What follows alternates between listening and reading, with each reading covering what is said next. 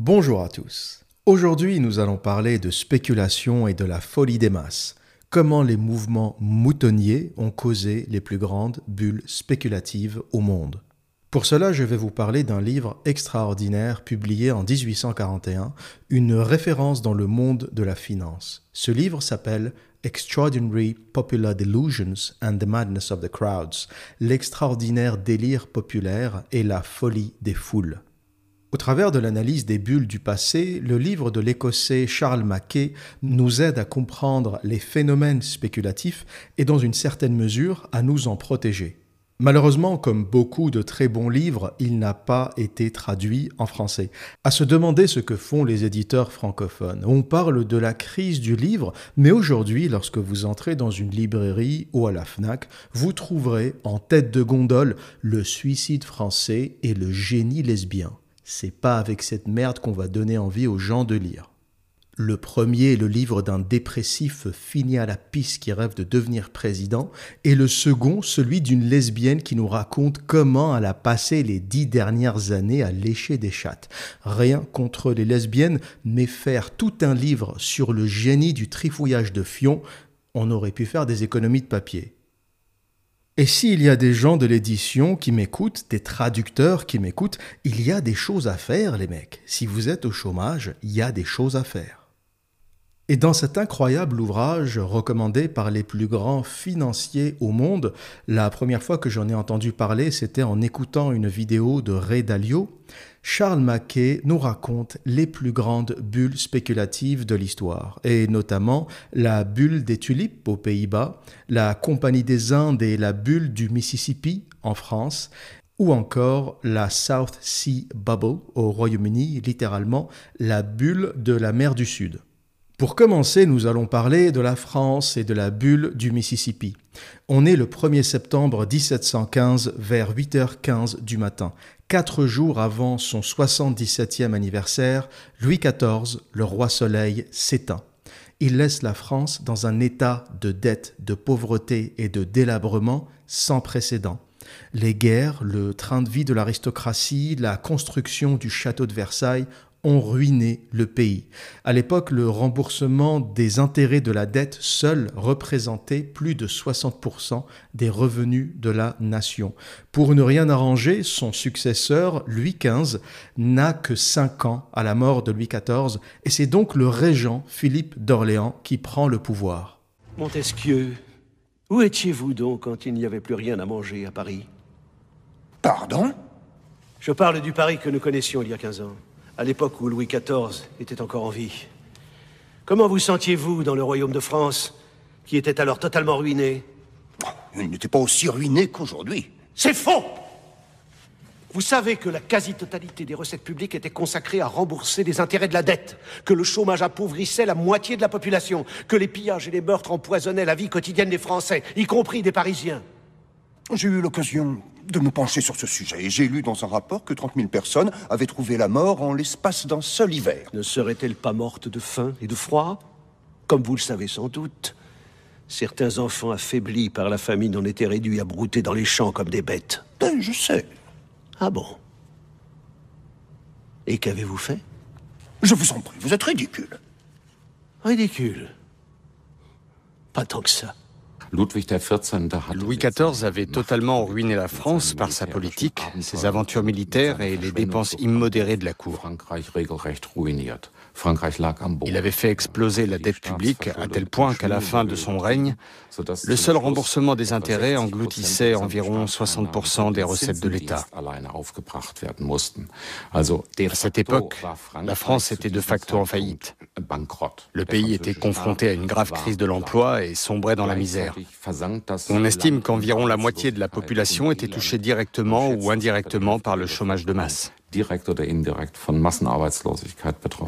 Je vous rappelle que la France, le pays le plus riche du monde, et Paris, qui jouissait d'une puissance sans égale, était en proie à l'insécurité, au brigandage, au meurtre, au vol et à l'anarchie. Parce qu'il n'y avait de l'argent nulle part. Personne n'en avait. Ni le roi, ni l'État, ni qui que ce soit ne possédait de pièces d'or. Et les pièces d'or étaient le seul et unique moyen de paiement que les gens connaissaient. Le seul. Par conséquent, la faim et la peur ont perduré. Montesquieu, Faites-vous semblant d'avoir perdu la mémoire? Ou avez-vous vraiment oublié dans quel état était la France avant 1715 et c'est dans ce contexte que l'économiste écossais John Law arrive en France. John Law est un personnage incroyable. C'est un mathématicien hors pair et l'un des meilleurs économistes de son époque. C'est un passionné de jeux de hasard qu'il approche du point de vue des mathématiques et de la probabilité. Il s'est d'ailleurs constitué une petite fortune grâce au jeu. Alors que la noblesse jouait sans réfléchir, lui compter et analyser les cartes comme pourrait le faire un joueur de poker du monde moderne. John Law est décrit comme beau, grand, séducteur, dandy, et toutes ces qualités lui attirent la jalousie de certains nobles. Il a même été provoqué en duel parce qu'il a fricoté avec Elisabeth Villiers, comtesse d'Orkney, duel qu'il gagne en tuant son adversaire, Edward Wilson. Comme il a tué un noble, il est condamné à mort, mais il parvient à quitter l'Angleterre, à fuir et à traverser la Manche pour rejoindre le continent. Pendant des années, John Law voyage en Europe, un peu partout, aux Pays-Bas, en Italie. Il est passionné d'économie, il étudie les systèmes économiques, les banques de ces pays, les systèmes financiers, la monnaie, et il finit par arriver en France. Toujours grâce au jeu, il infiltre la noblesse jusqu'à atteindre la tête du pouvoir et Philippe d'Orléans. John Law est convaincu qu'il peut sauver la France en créant une banque d'État qui permettra d'éponger la dette. Il arrive à convaincre Philippe d'Orléans qui lui donne son accord et c'est comme ça qu'en mai 1716, la Banque générale est créée. À partir de cette époque, John Law a comme mission de réorganiser la dette de la France. John Law a une idée lumineuse et il fait un constat qui n'est pas complètement délirant. Il se dit que ce pays, la France, est certes ruiné, mais la France a beaucoup de terres, et notamment la Louisiane, de l'autre côté de l'Atlantique. À cette époque, la France possède un territoire équivalent au tiers des États-Unis actuels, qui s'étend de la Louisiane jusqu'au Canada euh, et la région du Québec euh, moderne. Et John Law s'est posé la question de comment exploiter ce territoire immense qui fait plusieurs fois la taille de la France. Pour ce faire, il crée des actions semblables aux actions modernes qui sont en réalité des parts euh, d'une entreprise. Il indexe ces actions à la propriété où il crée des actions corrélées à la propriété, et ces actions seront valorisées grâce à toutes les richesses que va générer la Louisiane. À l'époque, c'est une terre qu'on venait de découvrir, qui n'était pas exploitée, mais on aurait pu imaginer que euh, les vagues d'immigration, l'agriculture, la découverte d'or éventuelle auraient pu valoriser ce territoire et donc les actions qui sont corrélées à ce territoire. Ensuite, il fait quelque chose qui est extrêmement moderne pour l'époque. Il fait un swap. Un swap, c'est un échange. Il échange ses actions contre la dette française. Et il se dit que en vendant ses actions au peuple, aux nobles et même à des capitaux euh, hors de France, il pourrait mécaniquement effacer la dette française, parce que ces actions sont en réalité, maintenant qu'elles ont été interchangées avec la dette, sont en réalité de la dette française. Donc le prix des actions qui monte et qui explose, eh bien c'est mécaniquement la dette de la France qui diminue ou qui baisse. Bien sûr, il n'était pas question d'en rester là. Pour que l'économie soit florissante, il fallait que je libère la France de l'écrasant fardeau de sa dette publique. Et pour cela, j'avais besoin que les gens fassent encore plus confiance au système financier que j'avais mis au point. La solution... C'était la Louisiane. Oui, la Louisiane. C'était la Compagnie des Indes, qui était également désignée sous le nom de Compagnie du Mississippi. La conquête du Nouveau Monde. Un territoire dont il était difficile de mesurer l'immensité. Rendez-vous compte, un continent entier qui regorgeait de trésors enfouis, de richesses qui n'attendaient que d'être découvertes. Mais il fallait d'abord trouver un capital très important, immense. Et donc des actionnaires. Oui, car il fallait que le peuple aussi puisse réaliser des profits sur les découvertes futures. Il faut bien savoir qu'à l'époque, la couronne consacrait environ 60% des recettes annuelles de l'État au remboursement des seuls intérêts de la dette publique. Et John Law a réussi à résorber cette dette en incitant les citoyens à acheter des actions de sa Compagnie des Indes. C'est un exploit titanesque. C'est comme si on parvenait à apurer la dette actuelle de la Grèce en l'espace de deux ans. Il n'a pas fallu plus de temps à John Law pour solder entièrement le passif du Royaume de France et réduire les intérêts de plus de 50%.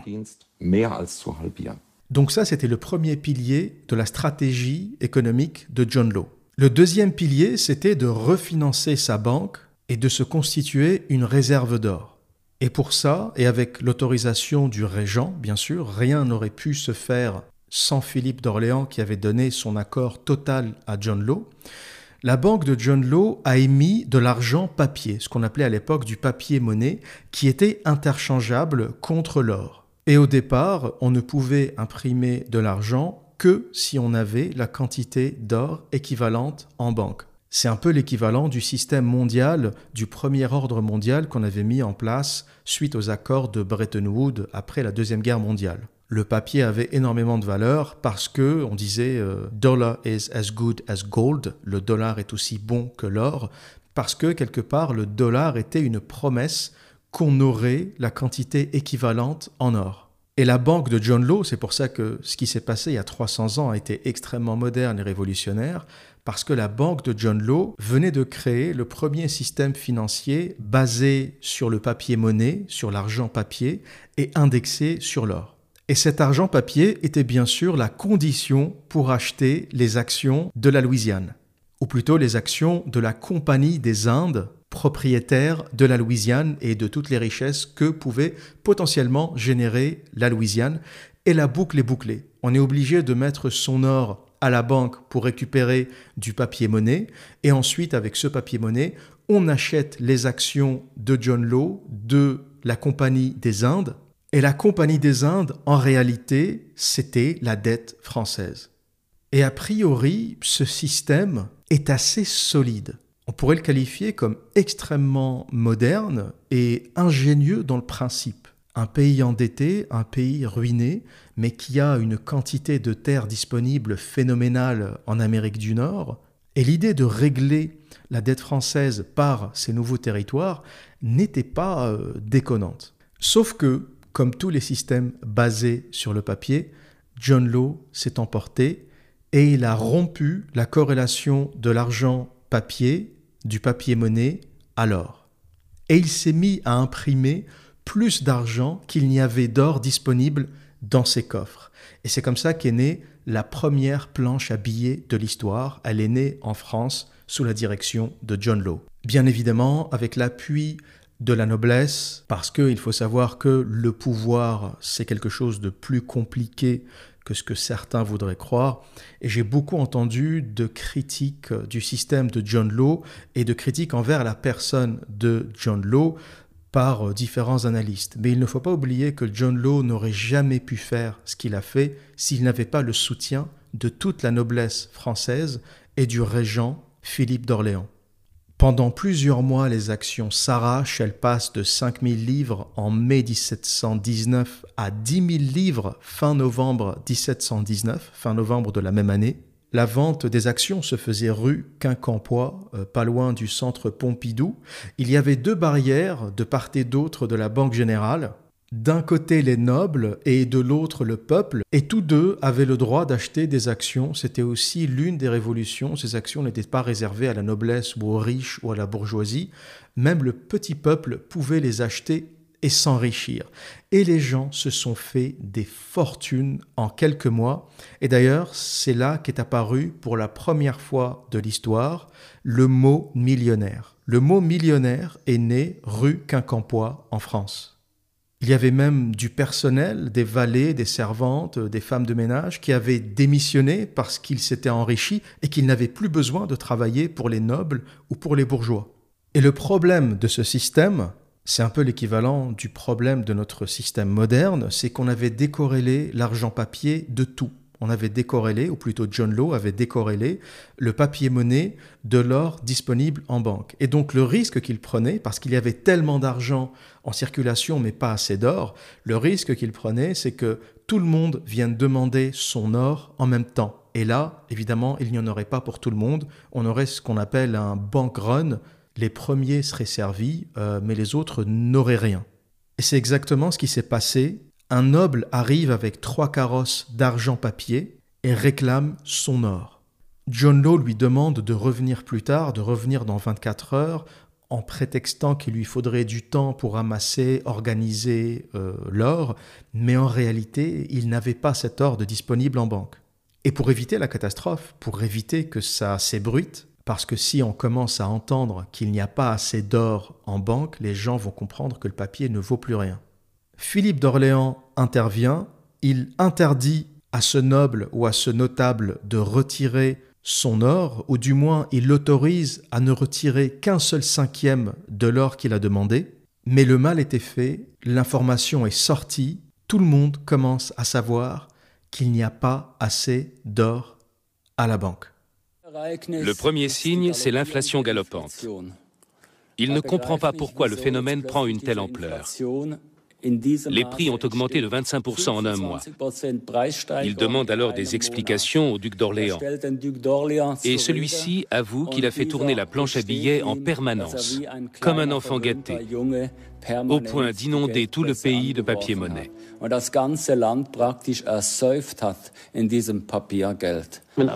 Si la masse monétaire croît fortement parce que le nombre de crédits accordés augmente, si on donne aux gens les moyens d'acheter plus de biens qu'il n'en existe, alors on entraîne l'économie dans l'inflation.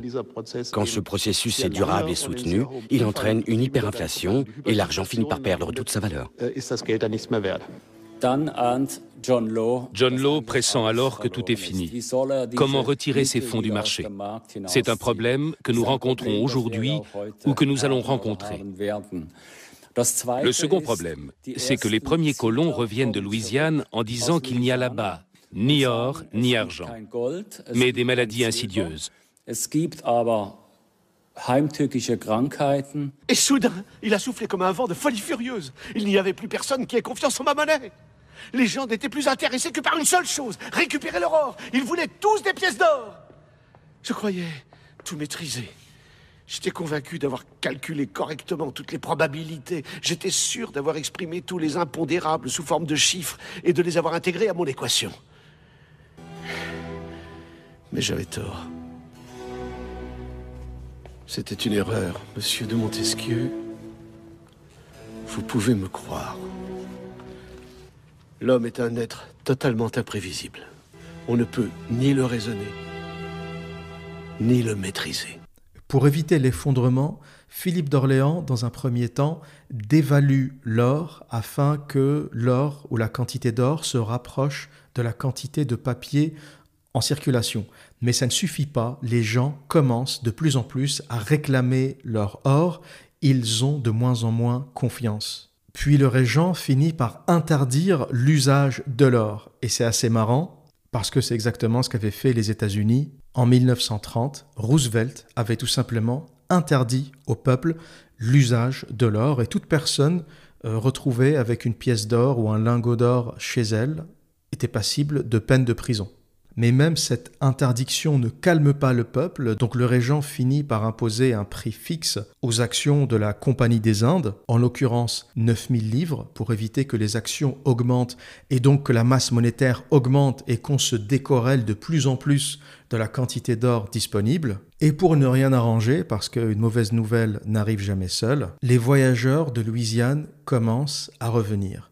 Et l'information qui commence à circuler, c'est qu'il n'y a rien en Louisiane. C'est un territoire complètement sous-développé. Les premiers colons n'arrivent pas à cultiver la terre, ils tombent malades, ils attrapent un tas de virus, de nouvelles saloperies qu'on ne connaissait pas. La majorité d'entre eux finissent par mourir, et le bruit commence à circuler. En Louisiane, il n'y a rien. Il n'y a pas d'or, il n'y a pas de richesse, il n'y a pas de pierres précieuses, il n'y a rien. Et là, les deux piliers du système s'effondrent. L'argent papier, qui était censé être aussi solide, aussi fiable que l'or, s'effondre. Et la Louisiane, qui était censée valoriser les actions de la Compagnie des Indes par les richesses qu'elle pourrait apporter, finalement ne rapporte plus rien. Et le mythe de l'Amérique du Nord et de la Louisiane s'effondre également. Et comme si les choses n'allaient pas suffisamment mal pour John Law, une peste pulmonaire ravage le port de Marseille le 25 mai 1720. Le port de Marseille est confiné. Le peu de marchandises de la Compagnie des Indes qui était censée transiter par Marseille, eh ben finalement euh, n'arrivera jamais. Et des émeutes éclatent. Tout le monde se rue vers la banque pour récupérer son argent, vendre ses actions et sauver ce qui peut encore être sauvé. Des émeutes éclatent, on compte à l'époque une vingtaine de morts la Banque royale est saccagée et le 17 juillet 1720, le système de John Law s'effondre. Le régent sent que le vent a tourné et il veut se débarrasser de John Law. Il ne veut pas être le bouc émissaire et ne tient pas à ce que John Law le rende responsable de cette situation.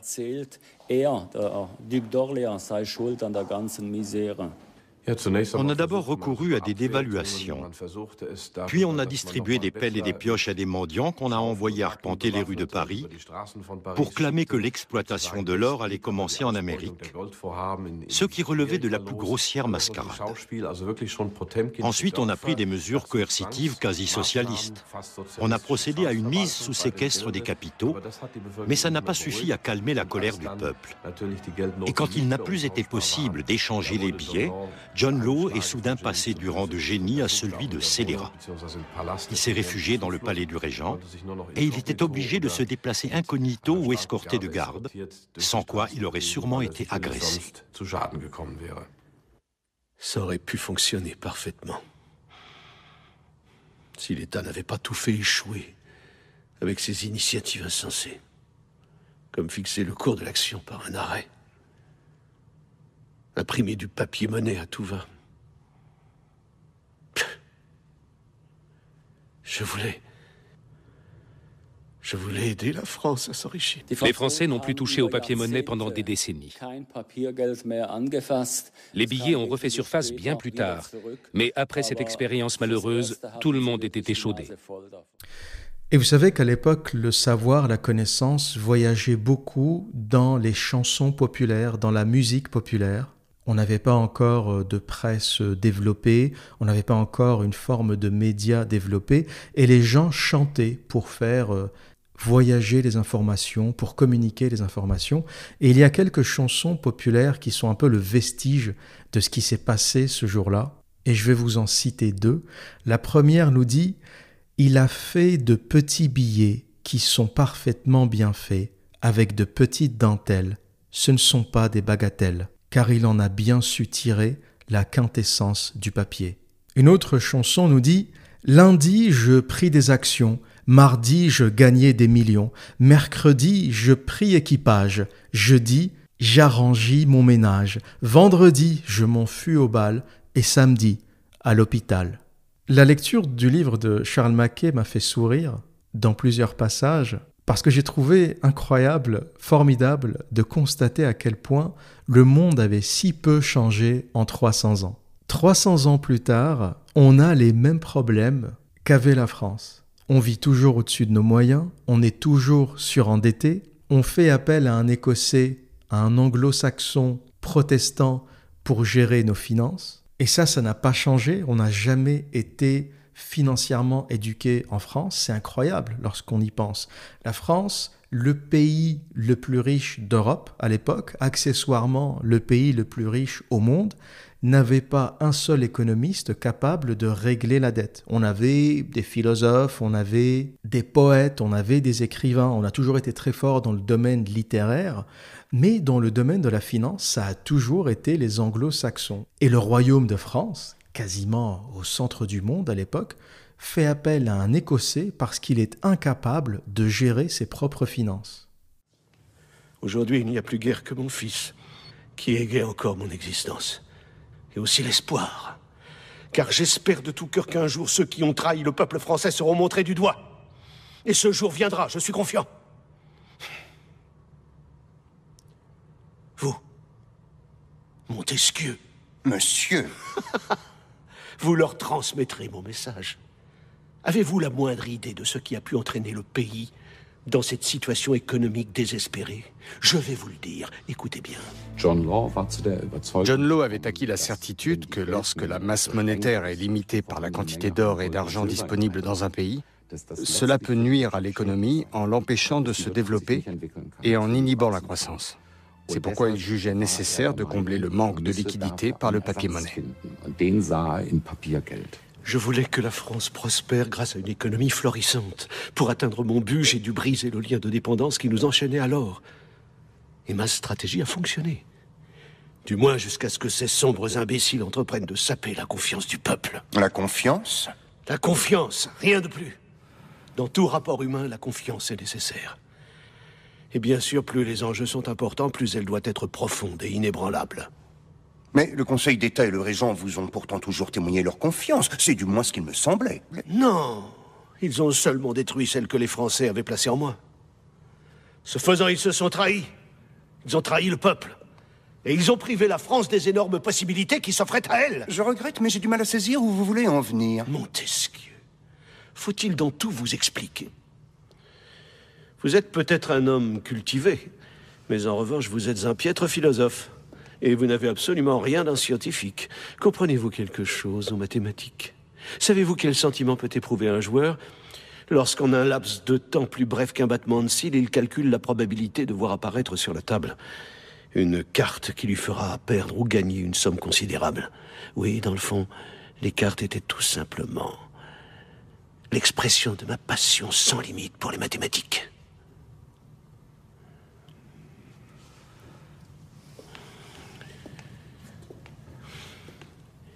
J'ai toujours gagné. Presque toujours. On réalise aussi que la folie des gens, la folie du peuple autour des spéculations est toujours la même, c'est-à-dire que les gens ont acheté ces actions sans faire leurs recherches et sans se poser la question. Quelque part, ils n'ont pas fait leur analyse de la Compagnie des Indes. Quelqu'un leur dit, il y a un territoire qui, pour la plupart, euh, ils n'ont jamais vu. À l'époque, les gens ne voyageaient pas, ils n'étaient pas censés savoir ce qui se passe en Amérique. C'était extrêmement rare. Les gens qui partaient revenaient rarement. Mais quelqu'un leur dit, regardez, c'est génial, vous allez vous faire du fric. Ils se jettent dessus. Et c'est quelque part le peuple qui a fait exploser cette bulle. Et c'est ce que disait John Law, parce que je ne pense pas que John Law eût été mal intentionné. Il faut savoir que John Law avait mis tout son argent en France, il avait acheté de l'immobilier en France, il avait ce qu'on appelle skin in the game, il avait mis sa propre fortune en France, hein. c'est pas c'est pas un politicien moderne qui met son argent euh, en Suisse euh, ou ailleurs dans le monde et qui fait du bricolage en France. C'est quelqu'un qui croyait vraiment euh, dans son système parce qu'il a mis tout son argent dans ce système. Il faut savoir que John Law a quitté la France pauvre et sans un seul centime. Et même les plus grands spécialistes qui ont étudié cette histoire et qui ont étudié la question de John Law disent la même chose. Il était convaincu, c'est pas euh, un voyou qui a essayé de faire de l'argent sur le dos de la France. Il était convaincu de son système, il était convaincu que ça pouvait marcher et John Law lui-même dit la seule chose que je n'avais pas prévue, parce que c'était un mathématicien le mec, c'était quelqu'un qui faisait constamment des calculs dans sa tête, c'est pour ça qu'il était très bon au jeu, il était capable de compter les cartes, de visualiser combien de cartes il restait à tel joueur, un peu comme, euh, comme dans le poker aujourd'hui. Il avait tout calculé, il avait corrélé l'argent papier à l'or avant de s'emballer, il avait corrélé les actions à un territoire, un territoire physique. Hein. La Louisiane n'a rien rapporté, on n'a jamais trouvé d'or, mais euh, voilà, quand tu achetais des actions, tu avais du terrain, tu étais propriétaire d'une partie de la Louisiane. Donc le système, c'était pas un schéma euh, Ponzi qui était basé sur rien du tout, il était quand même assez solidement construit. Parce que ce qui a poussé à l'emballement de l'impression monétaire, c'est la pression du peuple, c'est le fait que les gens ont voulu en acheter de plus en plus. C'est quelque part la cupidité des gens qui a fait exploser le système. Et d'ailleurs, c'est intéressant de voir que même dans les systèmes où il n'y a pas l'État, les gens se comportent de la même façon. Parce que jusqu'à présent, on a toujours dit c'est à cause des banques, c'est des voyous, c'est les capitalistes, c'est les machins. Mais prenons un système comme les crypto-monnaies où il n'y a pas d'État. Il n'y a pas d'État, ce n'est pas centralisé, et puis les gens ont la possibilité d'acheter et de vendre. Eh bien, sans qu'il y ait d'intervention extérieure, les gens ont spéculé sur un produit comme le Bitcoin, qui, euh, varie entre 50 000 et 60 000 dollars. Certains le prédisent à 200 000, 400 000, 1 million. Et cette spéculation, il faut savoir que c'est la spéculation du peuple. Là-dedans, il n'y a pas les banques, il n'y a pas les Rothschild, il n'y a pas tous les gens qu'on a l'habitude de sortir à chaque fois qu'il y a une crise. Il faut comprendre que les masses ont tendance à spéculer. C'est une nature humaine. Et si la bulle des crypto-monnaies explose, on ne pourra le reprocher à personne. C'est un système décentralisé. Et c'est pour ça que je suis assez inquiet quand je vois les gens spéculer autour de ça, parce que je me dis, mais finalement, c'est pas le système, c'est pas les banques, même si elles ont leur part de responsabilité, mais la cupidité des gens, à elle seule, suffit à faire exploser un système. Et pendant ce temps-là, il se passait exactement la même chose en Angleterre, à Londres, avec la South Sea Bubble. Cette fois-ci, la spéculation était basée sur le fait que l'Espagne aurait autorisé l'exploitation des esclaves par les Britanniques. La couronne espagnole a autorisé les Anglais à vendre des esclaves dans les Caraïbes. Et donc l'idée de cette main-d'œuvre gratuite qui va travailler, qui va cultiver de la canne à sucre, a fait exploser la valeur de l'entreprise. Et en Angleterre, il s'est passé exactement la même chose. Ils ont fait un swap entre la dette britannique et les actions de la South Sea Company. Et la bulle a explosé, pareil, lorsqu'on a réalisé que les cultures de canne à sucre ne rapportaient pas l'argent ou les retours qu'on aurait espéré. Même scénario, les gens veulent récupérer leur monnaie métallique sonnant et trébuchant, et ils réalisent finalement qu'il n'y en a pas assez. Une autre bulle qui est magnifiquement décrite dans le livre de Charles Mackay, c'est la bulle des tulipes ou la tulipomanie. Cette fois-ci, on est aux Pays-Bas en 1637. Les tulipes qui avaient voyagé euh, grâce à l'Empire ottoman depuis l'Asie centrale, le Kazakhstan, la Turquie, jusqu'en Europe et euh, aux Pays-Bas et à Amsterdam, avaient fasciné les Hollandais. Cette fleur extrêmement belle, avait énormément de succès et les Pays-Bas, jusqu'à aujourd'hui, sont encore le premier producteur mondial de tulipes. Je pense qu'ils contrôlent et qu'ils sont à la tête de 80% du commerce mondial de tulipes. Et l'idée commence à germer que le commerce de la tulipe peut vous rendre riche et les gens ont commencé à s'intéresser à la bulbe de tulipe. La bulbe de tulipe, à la base, c'est quelque chose d'incroyable et son potentiel est réel. Tout d'abord parce qu'elle se conserve très bien, on peut la garder euh, dans un environnement contrôlé pendant plusieurs semaines, plusieurs mois, sans qu'elle pourrisse et sans qu'elle s'abîme. Et dès qu'on la plante, elle pousse assez vite et la fleur donne des bulbes. C'est-à-dire qu'une fois qu'on a planté quelques tulipes, on peut avoir indéfiniment des bulbes à replanter pour se faire un petit business. Et la spéculation a commencé sur cette base. Et certaines plantes qui étaient atteintes par une forme de virus avait des aspects euh, différents avec euh, des dessins, des couleurs un peu panachées, des rainures, etc. Et c'est quelque chose qu'on ne pouvait pas contrôler. C'était au petit bonheur la chance. Il était impossible de savoir euh, si telle bulbe était atteinte par tel virus. Et quelque part, la spéculation commence comme ça. Au départ, les premiers qui achètent, c'est pas des fous. Ça va être des gens qui sont dans le commerce de la tulipe.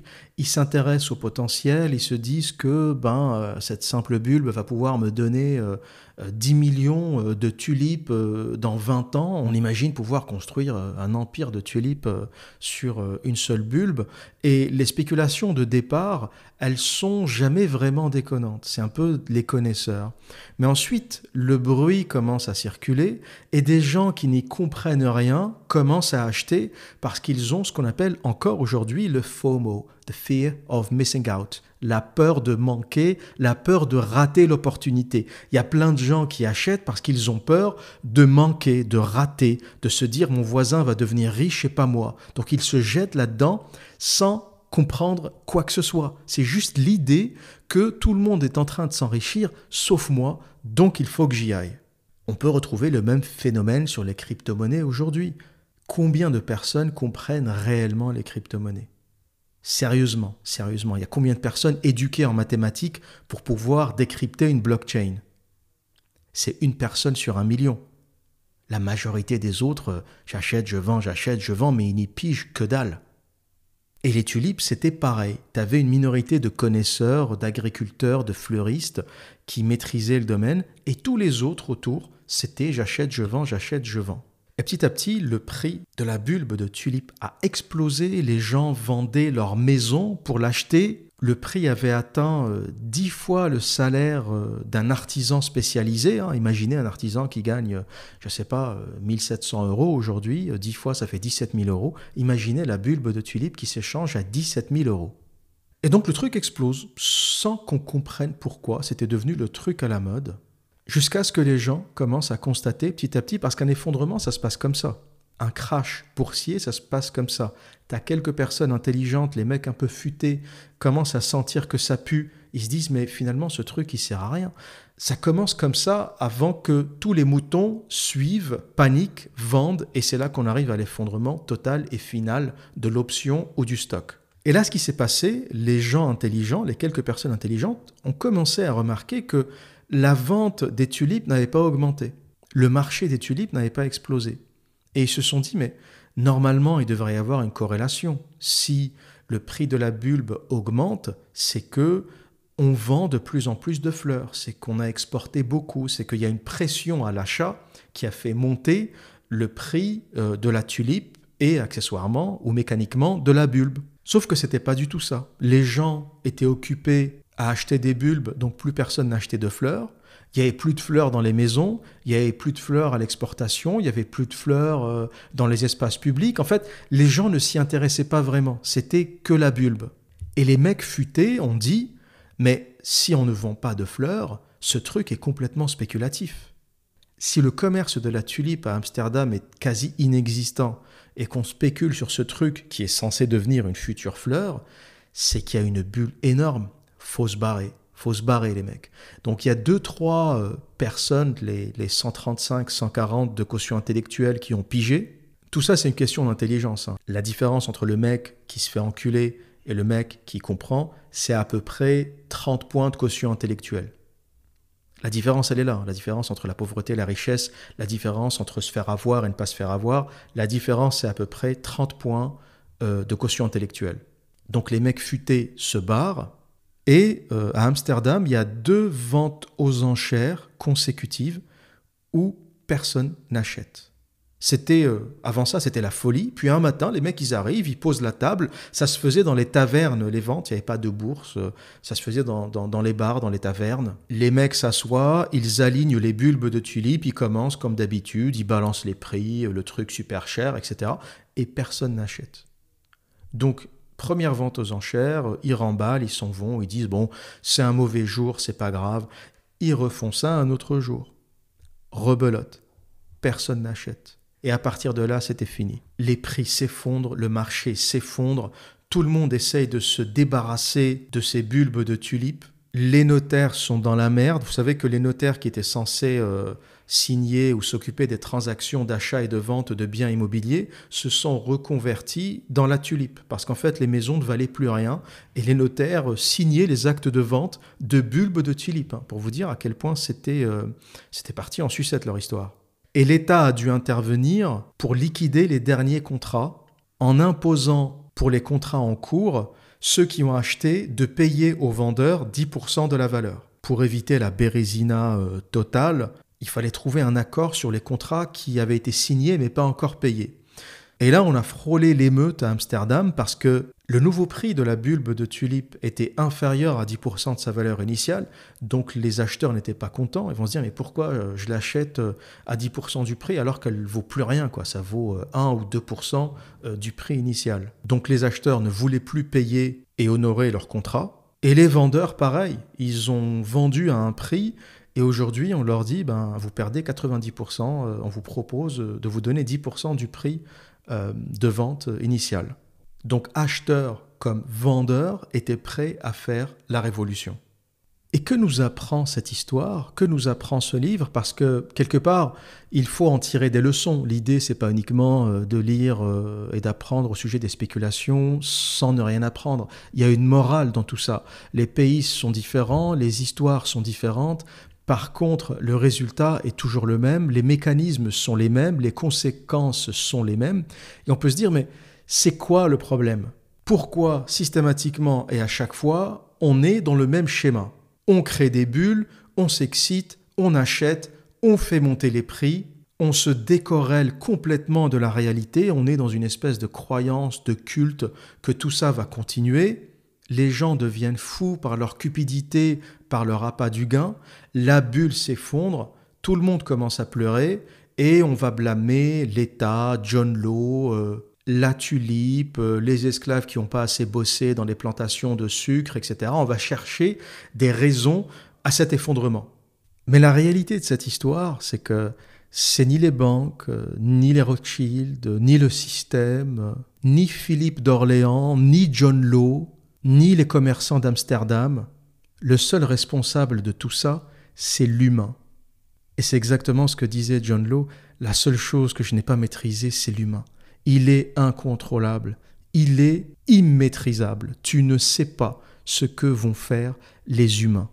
Et donc il y a eu des bulles et il y en aura encore parce que l'humain étant ce qu'il est, il trouvera toujours des choses pour spéculer. L'humain, c'est un peu comme quelqu'un à qui tu dis, euh, tu vois, ne va pas au bord de la falaise, tu vas tomber. Tu vois, tu lui transmets ton expérience en espérant que l'humain va apprendre par l'expérience. Certains humains apprennent, les plus sages. Mais les autres, tu leur expliques, ne va pas au bord de la falaise, tu vas tomber. N'y va pas, n'y va pas. Tu lui répètes trois fois. N'y va pas, tu vas tomber. N'y va pas, tu vas tomber. Il fait quoi? Il y va. Il y va parce qu'il est humain. Il est humain. Il va se dire, tu lui as interdit le bord de la falaise parce que peut-être qu'il y a un trésor que tu as caché, il va le découvrir. Il, va spéculer dans sa tête. C'est ça, en fait, il faut comprendre. C'est que la nature humaine est spéculative. Il va aller au bord de cette falaise et il va se casser la gueule. Il va marcher sur le rebord, la terre va céder et il va se casser la gueule. Et tu peux refaire le scénario un million de fois. Il ira au bord de la falaise et il se cassera la gueule c'est un spéculateur par essence, c'est un spéculateur né. Et quelque part, finalement, on n'apprend rien du passé. Pas tous, mais on n'apprend rien du passé. Et quelque part, ce qui est difficile autour des bulles, c'est qu'il y a un peu un phénomène de culte. Vous savez, il y a un auditeur qui m'a dit, parce que j'ai dû critiquer les crypto-monnaies une fois ou deux, il m'a dit, euh, il m'a écrit, l'observateur, je vais arrêter de regarder ton contenu parce que tu n'y comprends rien en crypto-monnaie. Et ça m'avait fait sourire. Euh, bon, d'abord, je me suis dit, tu as le droit de faire ce que tu veux. Hein. C'est pas, c'est gentil de m'avoir prévenu, mais dans le principe, tu fais ce que tu veux. Et je me suis dit, mais c'est incroyable euh, parce qu'il a le comportement complètement contraire au mien. Lorsque quelqu'un le contredit ou n'a pas la même vision des choses que lui, il va éviter de l'écouter. Tu vois, il va se désabonner, il va arrêter d'écouter ce qu'il raconte parce qu'il est en contradiction avec ses croyances. Et moi, j'ai un comportement complètement contraire, c'est que je ne regarde que les gens qui m'apportent la contradiction. Quand je m'intéresse à un stock, par exemple, admettons, euh, euh, je ne m'intéresse pas au stock particulier ou au stock individuel, hein, je, n'investis que dans les index. Mais admettons, euh, pour l'exemple, je m'intéresse à un stock, par exemple Tesla, eh bien, la recherche que je vais faire sur Google, c'est pourquoi ne pas acheter du Tesla? Je vais regarder tous les articles, toutes les vidéos des personnes qui vont contredire mon intuition initiale. Pourquoi?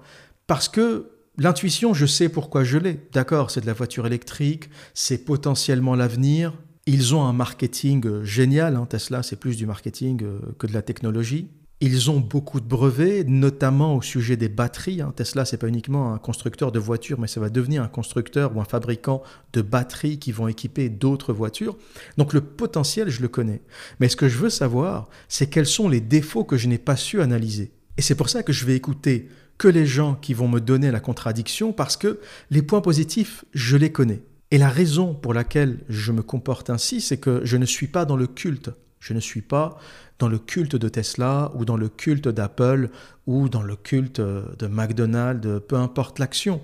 Je l'achète en espérant qu'elle ait de la valeur, parce que c'est une bonne entreprise, parce qu'elle est bien gérée et en espérant qu'elle va prendre de la valeur au fur et à mesure des années. Ce n'est pas un culte, c'est une analyse pragmatique avec le but ultime de profiter de la croissance de cette entreprise. Mais dans le domaine des crypto-monnaies, on est beaucoup dans le culte, on est beaucoup dans des gens qui se braquent dès que tu leur apportes la contradiction. Et c'est là où je me dis que c'est un peu dangereux parce que les gens qui achètent des cryptos, et c'est un peu ça que je leur reproche, je leur reproche pas d'acheter des cryptos. D'abord, ils font ce qu'ils veulent, c'est leur argent, c'est leur capital, ils font ce qu'ils veulent. On est dans un marché libre, dans un monde libre, donc on a le droit d'acheter ce qu'on veut. Mais ce que je leur reproche, c'est de ne pas comprendre ce qu'ils achètent. Il y a une gonzesse que je fréquentais à l'époque à Londres, une française euh, gauchiste, alors c'est presque un pléonasme, hein, française et gauchiste. elle était un peu en mode hippie, euh, minimalisme, elle n'utilisait pas de savon. Elle avait tout le panel euh, du révolutionnaire Bobo. Et un jour, elle me dit, tu devrais acheter des crypto-monnaies. Elle me dit, tu sais, les crypto-monnaies, c'est intéressant, mais n'achète que celles qui coûtent quelques centimes. Parce qu'elles risquent de faire x100, x1000, etc.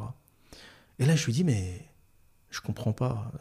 Il y a un truc qui va pas le côté anticapitaliste, euh, je veux pas, je suis pas pour le gain, je suis pas pour la spéculation. Et là, tu m'annonces que tu es en train d'acheter des crypto-monnaies à quelques centimes en espérant faire euh, fois 1000. Donc en fait, tu n'es ni contre le gain, euh, ni contre le capitalisme, ni... C'est juste que comme tu n'arrivais pas à faire d'argent dans le système normal, tu t'es dit avec les cryptos, on va peut-être gratter un petit billet. Et c'est ça qui m'a agacé, c'est que elle n'avait pas la cohérence de ses idées. Parce que lorsque tu es anti-spéculation, anti-capitalisme, ben, tu es anti-spéculation tout court, que ce soit la bourse, les crypto-monnaies, tu es anti l'usure, anti tout ce qui permet de gagner de l'argent sans travailler. La dette, les intérêts, les stock options, etc. Mais j'ai réalisé que, comme beaucoup de gauchistes en fait, la seule aigreur qu'ils ont par rapport au système officiel, c'est le fait de ne pas être assez éduqué pour gagner de l'argent dans le système officiel mais ils ne sont pas contre gagner du fric. Par exemple, les gens qui achètent le Bitcoin vont te dire on est contre le système, euh, on veut être décentralisé et c'est pour ça qu'on investit sur le Bitcoin. Et tu lui dis d'accord, très bien, mais est-ce que tu es confortable avec l'idée que le Bitcoin consomme en électricité l'équivalent d'un pays comme la Suède ou comme les Pays-Bas? Faut savoir qu'une transaction en carte bancaire consomme un million de fois moins d'électricité qu'une transaction en Bitcoin. Et là, il n'y a que quelques millions de personnes sur le Bitcoin. Hein. On n'est pas euh, à la centaine de millions ou au milliard. Qu'est-ce qui va se passer si on est 3 milliards sur le Bitcoin? Énergétiquement, au niveau de la consommation, ça explose. C'est plus possible en fait. Lorsqu'on sera trop nombreux sur le Bitcoin, la transaction de Bitcoin va prendre 15 jours. Et voir euh, des babas des bobos, des hippies euh, me dire le Bitcoin c'est génial, mais comment vous raisonnez l'énergie? Comment vous pouvez être anti-carburant, anti-pétrole, le même mec qui va aller rayer euh, un 4x4 ou qui va aller boucher le tuyau d'échappement d'un 4x4, c'était à la mode à une époque à Paris. Euh, ça a toujours été, il y a toujours eu des petites crises gauchistes comme ça à Paris. À une époque, tu avais des mecs qui se baladaient dans la rue et rayaient les 4x4. Et rayaient les 4x4 parce que ça consommait trop d'énergie. Et eh bien, ces mêmes mecs sont en train d'acheter du Bitcoin aujourd'hui. Le 4x4 est moins ravageur que le Bitcoin. Les gens qui sont en train de miner du Bitcoin en Chine sont en train de le faire avec du charbon. Le minage du Bitcoin est une catastrophe écologique. Et c'est ce manque de cohérence que je critique. Vous savez, j'ai pas vraiment de jugement de valeur. Je suis quelqu'un qui est suffisamment ouvert d'esprit pour ne juger personne. J'ai pas vraiment de limite à ce que je peux comprendre ou à ce que j'essaye de comprendre il y a, de tout autour de moi et j'arrive un peu à comprendre tout le monde, même si je ne suis pas du même bord et même si je valide pas euh, nécessairement ce qu'ils font. Mais j'ai suffisamment d'intelligence et de recul sur la vie pour laisser ces gens vivre. Je fais ma petite critique dans mon coin, mais dans le principe, euh, je leur veux pas de mal et, ils font ce qu'ils veulent. Mais ce qui est important pour moi, c'est la cohérence. C'est la cohérence de tes idées, la cohérence de ce que tu fais. Quand tu me dis je suis anticapitaliste et que tu achètes du Bitcoin qui est généré par des mineurs en Chine qui consomment une quantité de charbon phénoménale, t'es pas cohérent. Lorsque tu es anticapitaliste et que tu une crypto-monnaie en espérant faire x 2000, t'es pas cohérent. Ou tu veux du gain ou tu es dans le marché, tu es dans le capitalisme, parce que c'est le capitalisme qui te permet de faire ça. Société communiste, il n'y a pas de bitcoin, il n'y a pas de, de crypto-monnaie. Le communisme, c'est le système central, tarte dans ta gueule, si tu veux gagner de l'argent tout seul, tu finis au goulag. C'est l'État qui te donne, c'est l'État qui te prend. Donc la crypto est possible grâce au système capitaliste. Il faut arrêter de sortir l'argument anticapitaliste lorsqu'on utilise le Bitcoin ou anti-système lorsqu'on utilise d'autres crypto-monnaies. C'est le système qui permet les plateformes d'échange euh, des crypto-monnaies, c'est le système qui permet les applications pour qu'on puisse acheter de la crypto-monnaie. Tout ce qui se passe, c'est le système qui l'a organisé.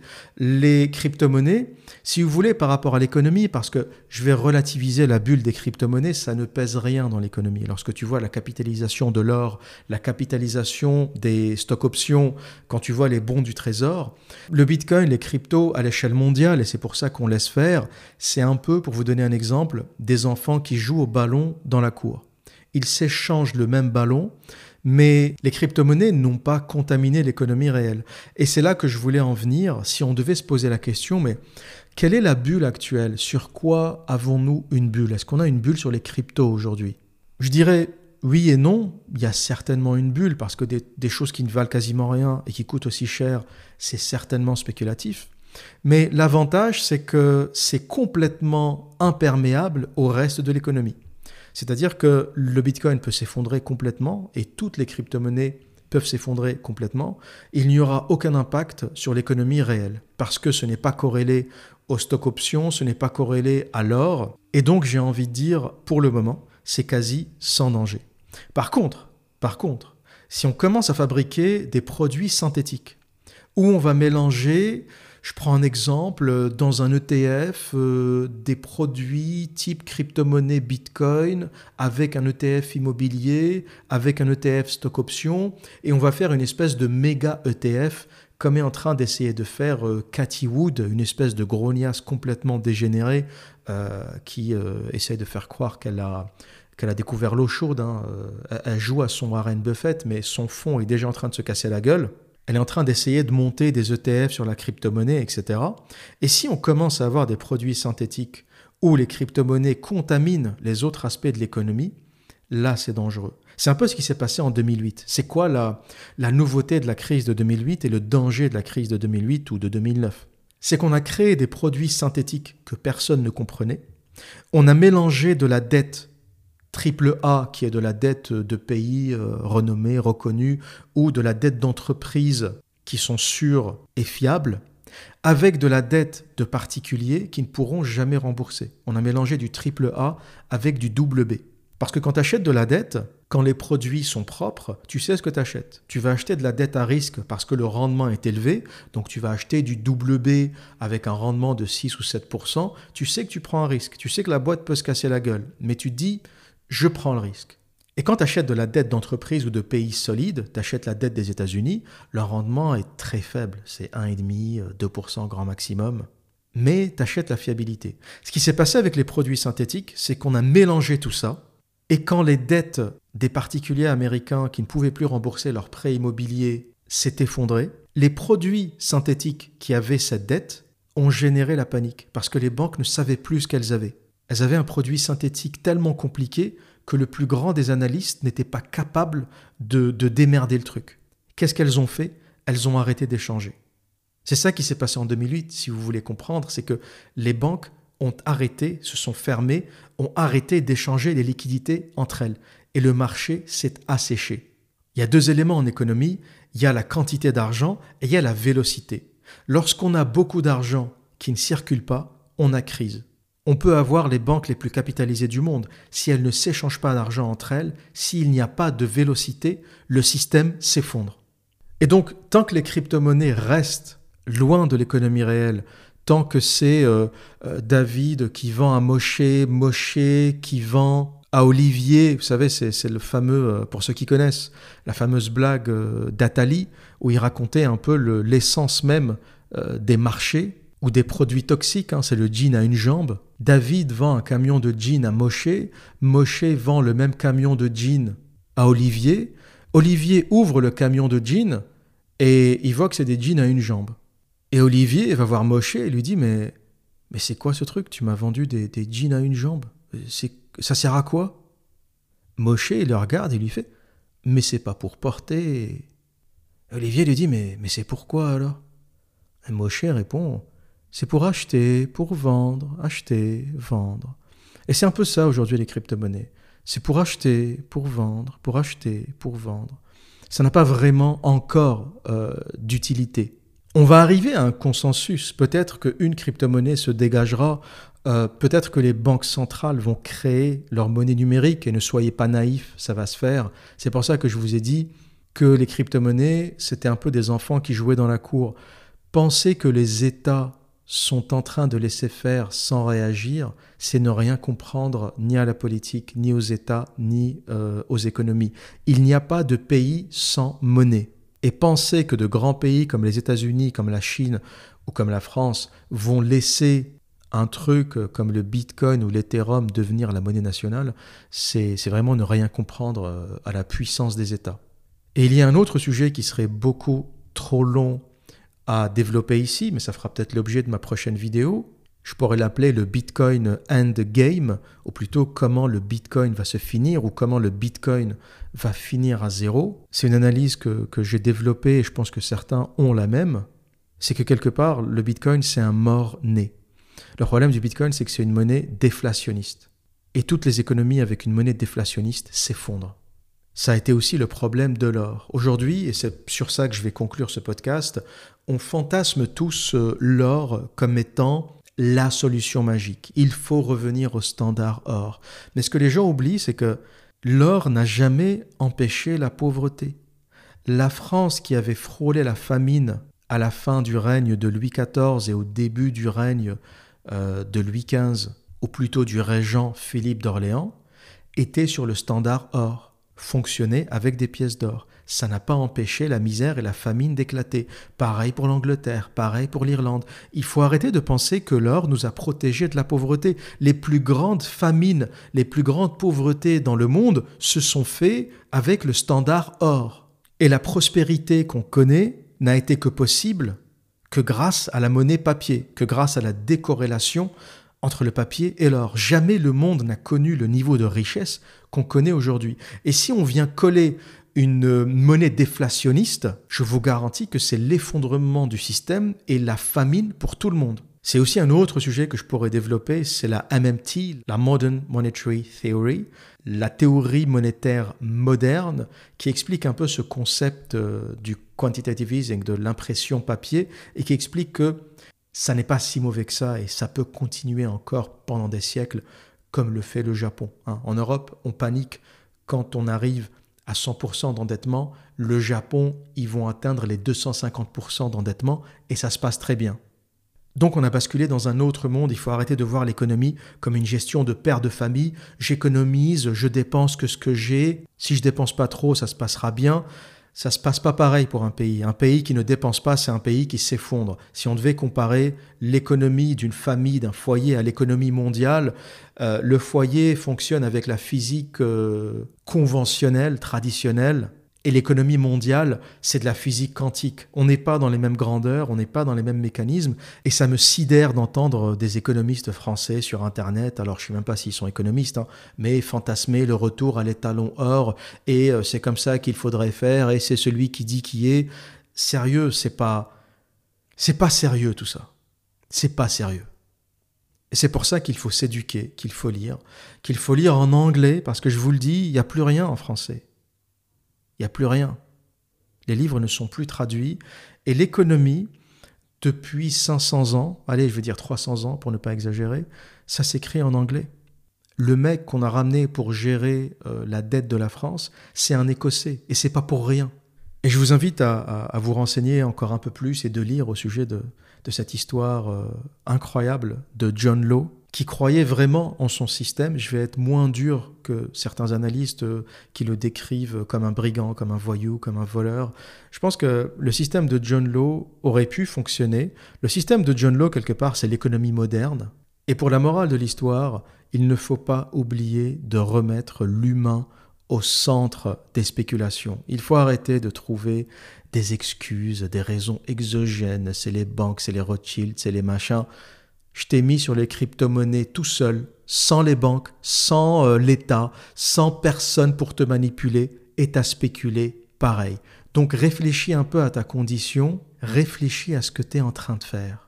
Et médite sur cette question, sur un outil ou sur un produit, on pourra l'appeler comme on veut, complètement décentralisé, sur lequel il n'y a pas d'État, eh bien les gens spéculent pareil.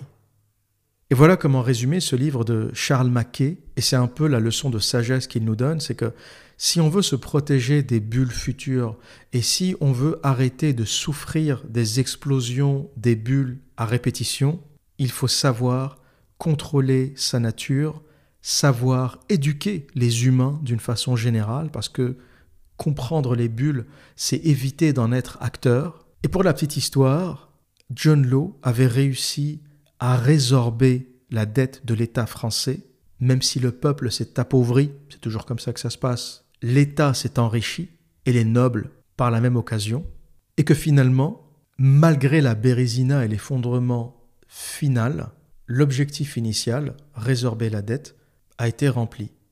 Encore une fois, et ça fait 300 ans que ça dure, on a enrichi l'État et tous les gens qui gravitent autour de l'État, les nobles et les bourgeois, et on a appauvri le peuple. Je voulais que la France prospère grâce à une économie florissante. Pour atteindre mon but, j'ai dû briser le lien de dépendance qui nous enchaînait alors. Et ma stratégie a fonctionné. Du moins jusqu'à ce que ces sombres imbéciles entreprennent de saper la confiance du peuple. La confiance? La confiance, rien de plus. Dans tout rapport humain, la confiance est nécessaire. Et bien sûr, plus les enjeux sont importants, plus elle doit être profonde et inébranlable.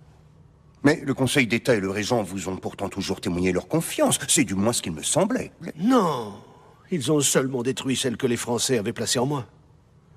Ce faisant, ils se sont trahis. Ils ont trahi le peuple. Et ils ont privé la France des énormes possibilités qui s'offraient à elle. Je regrette, mais j'ai du mal à saisir où vous voulez en venir. Montesquieu, faut-il dans tout vous expliquer? Vous êtes peut-être un homme cultivé, mais en revanche, vous êtes un piètre philosophe. Et vous n'avez absolument rien d'un scientifique. Comprenez-vous quelque chose en mathématiques?